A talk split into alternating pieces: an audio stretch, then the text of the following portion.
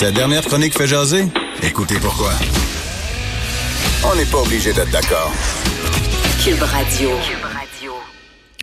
Ma prochaine invitée s'appelle Marie-Christine Ricci Nuolo. C'est une jeune femme qui est devenue aveugle à l'aube de ses 30 ans. Et au lieu de s'apitoyer sur son sort, au lieu de euh, d'être paralysée par cette situation, elle a décidé de reprendre euh, le dessus et de devenir conférencière pour pouvoir sensibiliser aux gens et partager son histoire. Elle nous fait la gentillesse d'être avec nous en studio. Marie-Christine, bonjour. Bonjour, merci beaucoup. Merci d'être là. Votre histoire de vie est absolument extraordinaire. C'est une histoire très touchante. Alors, la meilleure personne pour la raconter, c'est vous. Euh, vous êtes né avec déjà un problème de vue. C'était des glaucomes, c'est ça? Euh, oui, Exactement. Un glaucome. Je suis née avec un glaucome euh, congénital qui a été euh, heureusement très bien contrôlé tout au long de euh, mon enfance et en fait pendant mes 30 premières années de vie, j'ai eu la bénédiction de voir très bien. J'ai même obtenu mon permis de conduire hum. à l'adolescence et jamais ma vision avait été un obstacle pour moi dans ma vie auparavant jusqu'à ce que j'atteigne mes 30 ans et que je donne naissance à mon, mon fils, un petit garçon de 3 ans maintenant aujourd'hui qu'il a. C'est là que hum, ma maladie a dégénéré complètement. Est-ce que c'était relié à la grossesse et à l'accouchement? Euh, on m'a pas dit ça comme tel, mais c'est sûr que c'est arrivé vraiment très peu de temps après. Très peu de temps après, oui, j'ai commencé à avoir de l'instabilité là au niveau de mes pressions dans les yeux, mais on peut pas savoir hein, la la médecine, le corps humain, c'est c'est rempli de mystères. Mm-hmm. Donc euh, un médecin pourrait jamais émettre euh, cette cette euh, ce lien-là. Exactement, exactement.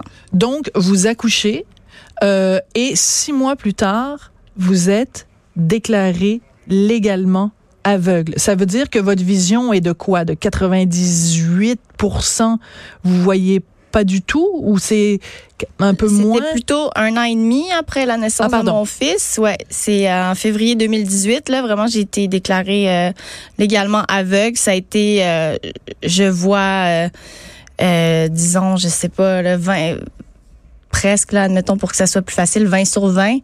À, j'arrive même pas à, à deviner le gros E, le, fameux gros E qu'on voit sur le tableau. Quand on fait le test de la vue. Exactement, l'acuité visuelle. C'était euh, assez, c'était assez troublant, assez épeurant là, quand c'est arrivé. Surtout que moi, j'avais tellement d'espoir que, que les hmm. médecins puissent euh, sauver ma vision. J'avais beaucoup d'espoir, donc euh, donc c'est avec le temps, tu, tu réalises, bon, mais finalement, une chirurgie après l'autre, il y a rien qui, y a rien qui, qui, qui revient.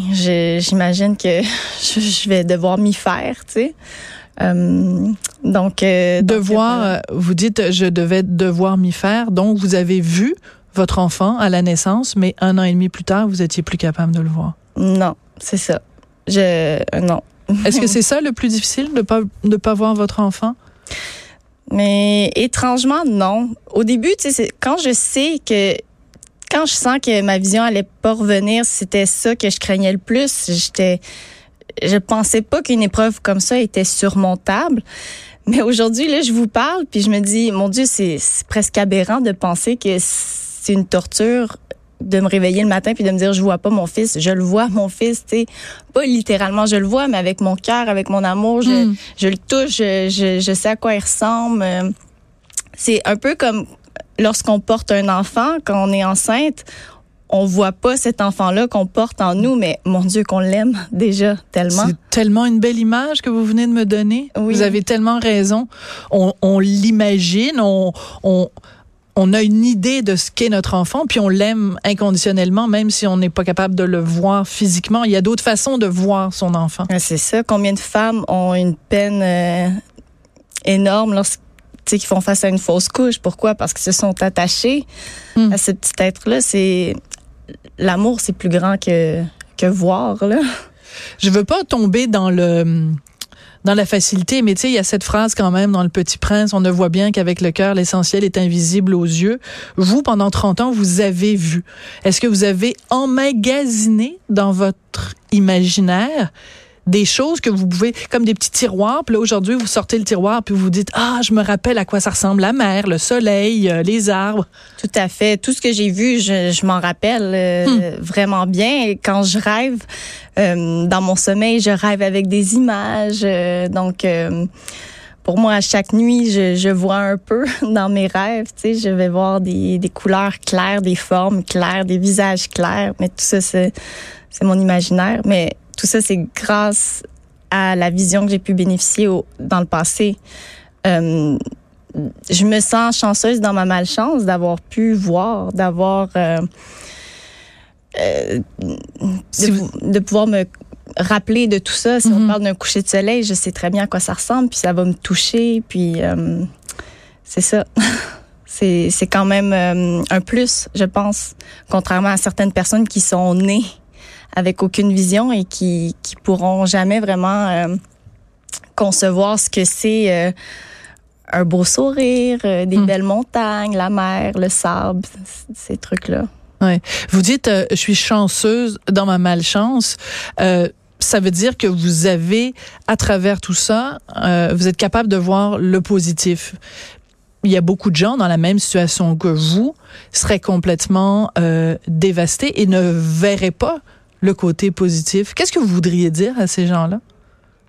Euh, j'aimerais leur dire qu'il n'y a rien de parfait. Si euh, on focalise notre attention euh, uniquement sur ce qui est pas à la hauteur de nos attentes dans notre vie, ben on va, on va, la vie va être longue, la vie va être difficile. moi, moi, j'ai décidé de, de focaliser mon attention sur tout ce qu'il y avait de, de positif dans ma hmm. vie c'est un exercice. Je dis pas que c'est facile à tous les jours, mais hum, c'est la mission que je me suis donnée pour moi, pour mon garçon, euh, puis pour toutes les gens qui, qui m'entourent, pour la famille que j'ai. Je pense que tout le monde qui m'aime alentour de moi, c'est c'est ça qu'ils ont envie de voir que que je m'apitoie pas sur mon sort, pour reprendre vos mots du début. Hmm. C'est puis aussi, je, sais en ce moment, je suis contente de, de profiter de la tribune. Tu sais, pour moi, c'est un message d'espoir pour tout le monde aussi parce que il y a personne qui a une vie parfaite. Tout le monde, euh, tout le monde a ses défis à relever dans la vie. Moi, c'est c'est la vision.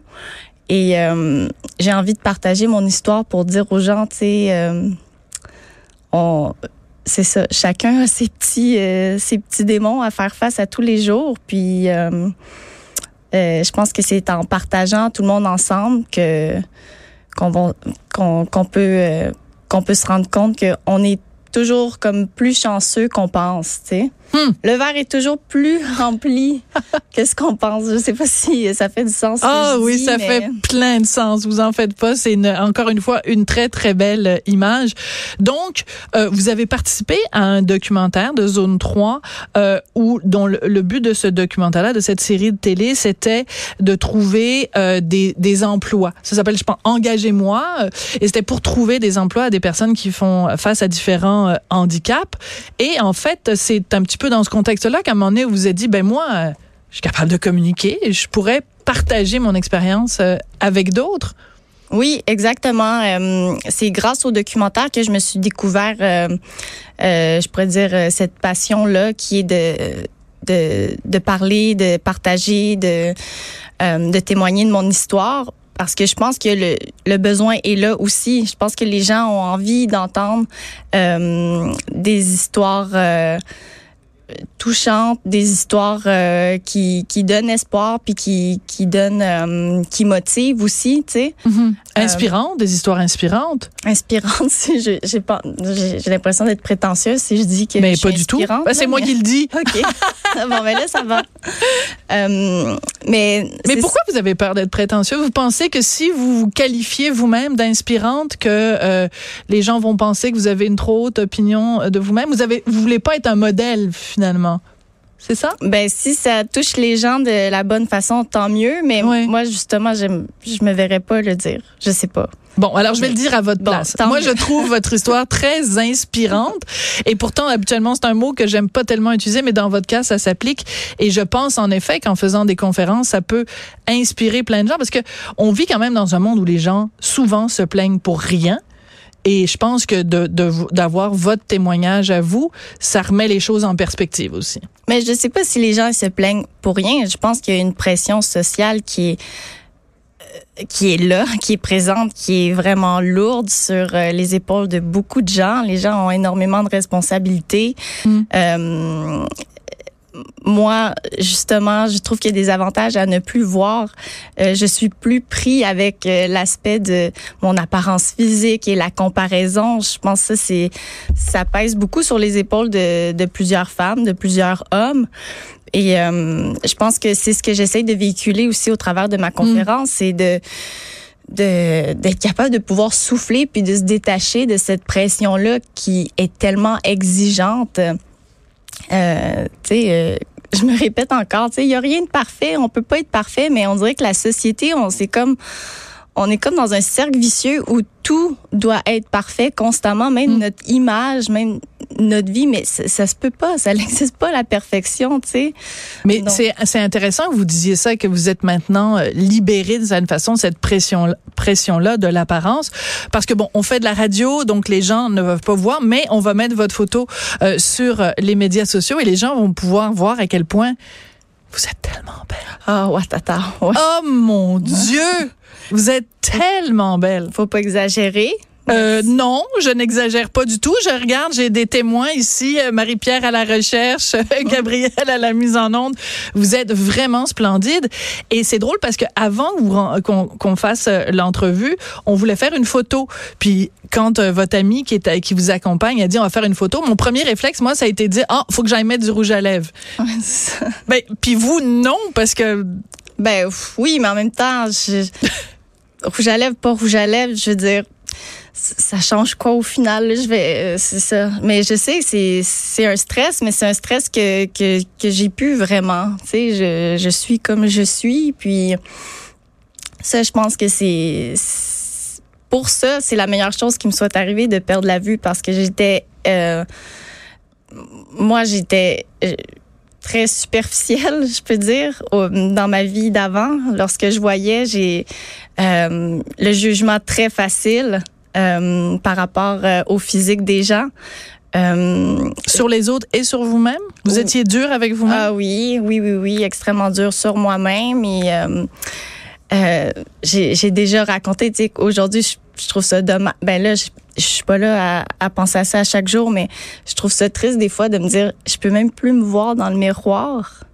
Moi qui, je pense justement, était pas comme un pichou, là, tu sais, j'étais quand même quelqu'un comme, tu sais, euh, Vous êtes une très belle femme. ben, j'étais, j'aurais, j'aimerais ça pouvoir me voir encore dans le miroir. Puis je me dis, Colin, quand j'avais la chance de me voir, tout ce que je voyais, c'était mes imperfections.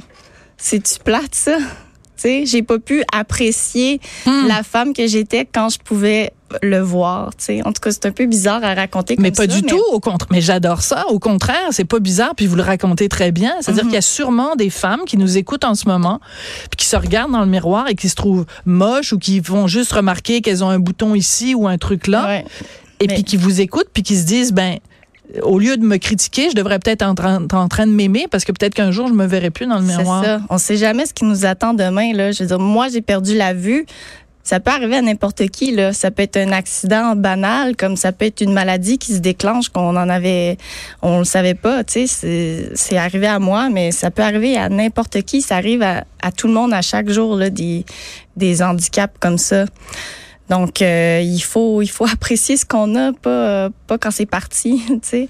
Si euh, demain matin la médecine euh, vous disait ben euh, Marie-Christine, on a trouvé un remède miracle et on peut te redonner la vue, vous vous iriez, vous, vous Ben tenteriez oui. la chance? C'est sûr, c'est sûr. C'est, c'est quand même, euh, c'est une chance ça, de pouvoir voir, mais je, mais je verrai plus jamais de la même manière que j'ai vu avant.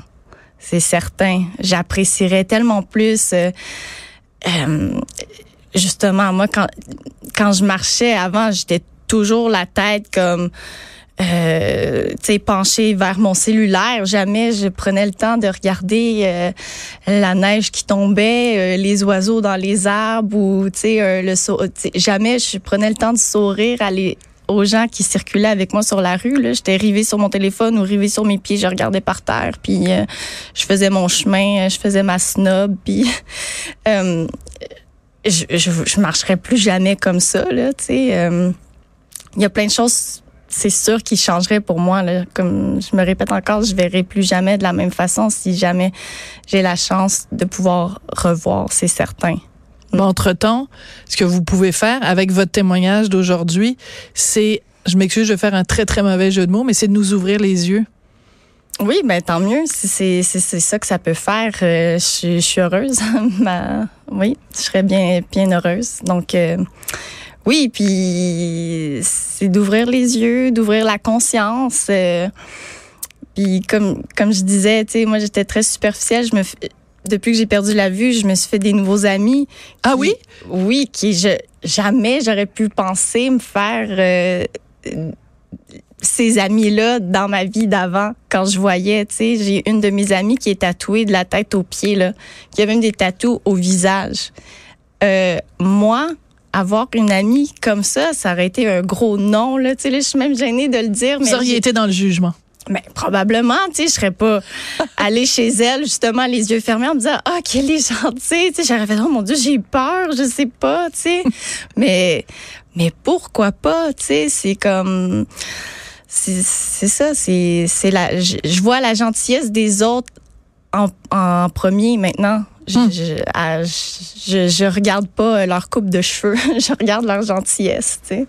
Puis je pense que c'est ce que beaucoup de gens devraient faire aussi. Oui. Qu'est-ce que vous voulez que je rajoute à ça? Vous avez tout dit.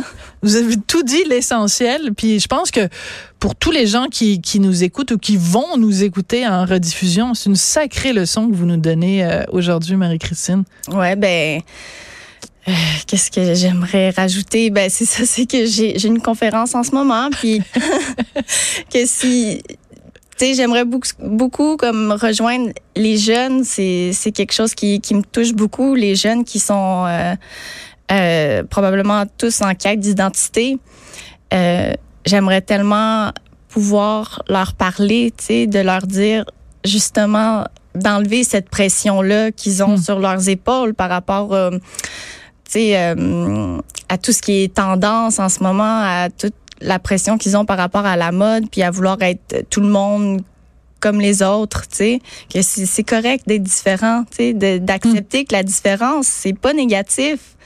Moi, ce serait ça que j'aurais envie de partager avec les jeunes parce que je, je pense que il y a du chemin à faire encore, que la différence n'est pas si acceptée que ça encore aujourd'hui et que je pense que tout le monde aurait un avantage à s'ouvrir face à la différence. Puis, euh, je pense que la plupart des gens se, se dénaturent en étant convaincus que la bonne chose à faire, c'est d'être comme tout le monde.